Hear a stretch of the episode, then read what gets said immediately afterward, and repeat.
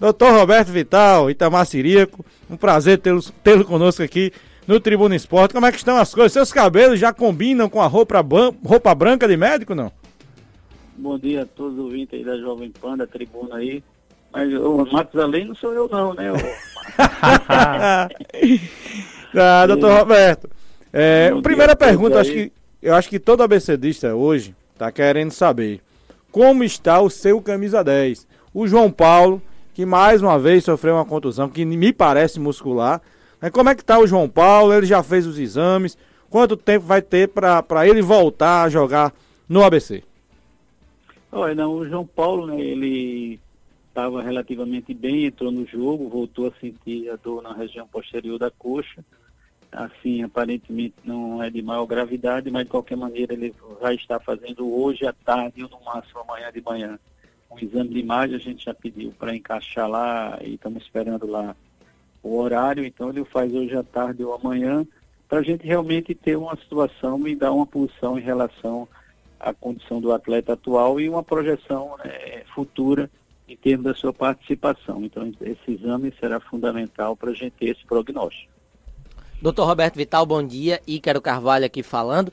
A gente observou, doutor Vital, é, na quarta-feira, que é, o Berguinho não jogou, foi uma ausência de última hora. Ele estava nas arquibancadas do Frasqueirão, estava para jogar, tava, foi relacionado, mas não jogou.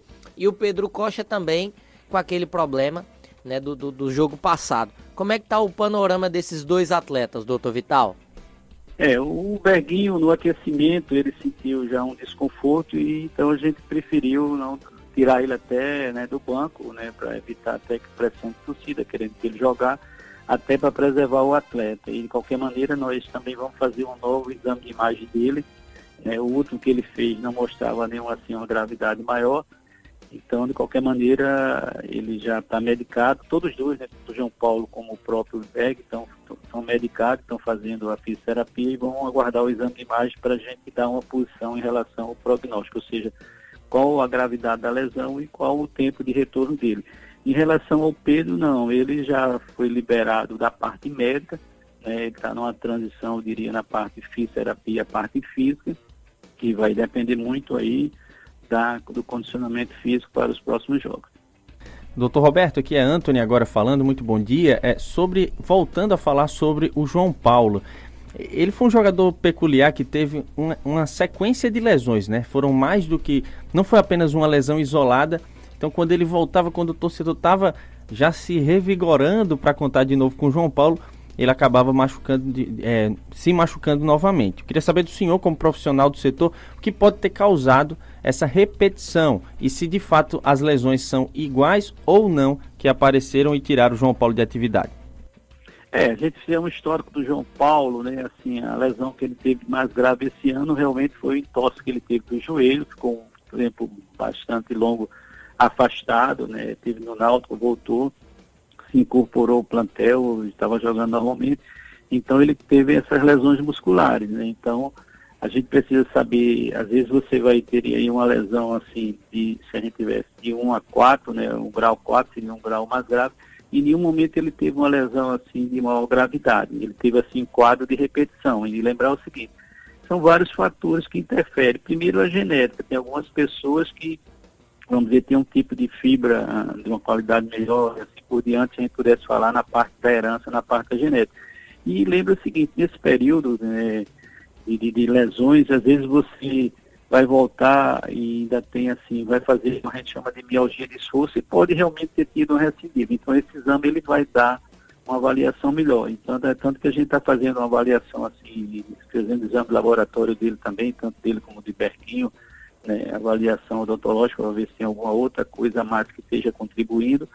Então, a gente está fazendo a investigação maior para ter uma melhor orientação para o próprio atleta e, claro, o clube necessita né, um atleta qualificado, não só ele, com qualquer outro que tenha lesão, mas assim, se a gente falar, são os atletas importantes para o clube e nas dificuldades que a gente está tendo até de não ter dinheiro para contratar novas peças. Doutor Roberto, para encerrar, um, para falar de uma coisa boa, né? Já que a gente falou de coisas complicadas para você. Uma coisa boa foi o retorno, muito bom, um golaço do Alisson. Como é que você avalia essa volta? Ele já está realmente 100% das condições? Né? Como é que você avalia esse retorno aí do Alisson para o ABC? Não, a parte médica a gente sempre falou há muito tempo que ele está, vamos dizer assim, liberado para fazer tudo. Assim, um atleta diferenciado, um atleta que tem uma qualidade bem diferenciada em relação à habilidade que ele tem, né? E claro que ele precisa ter ritmo de jogo e você só vai ter jogando. Então é isso que ele precisa e a gente espera que ele possa nos ajudar aí nessa reta final aí dessa fase classificatória e vem pela frente dos mata-mata.